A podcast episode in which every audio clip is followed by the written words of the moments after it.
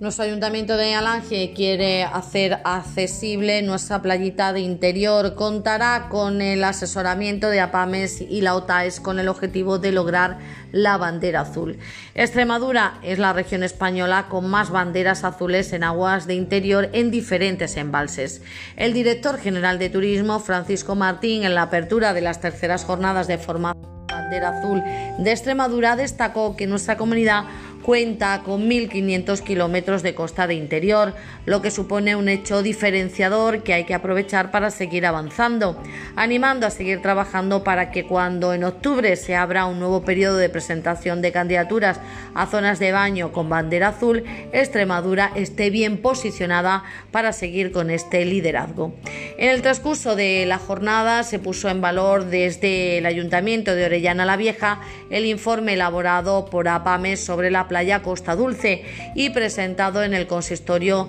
de la localidad. Todo ello a partir de los trabajos de la OTAEX, que es la Oficina Técnica de Accesibilidad de Extremadura, y en coordinación con los términos municipales. Esto ha supuesto que nuestra alcaldesa, María Julia Gutiérrez, tome la decisión de iniciar los trabajos de elaboración del proyecto municipal que permita mejorar la accesibilidad de nuestra playita de interior desde los requerimientos establecidos para optar así al reconocimiento de la bandera azul, contando con la colaboración de APAMES y celebrándose una primera reunión en la sede de la entidad en la que han participado el arquitecto municipal Javier Galán y la agente de desarrollo local Julia González.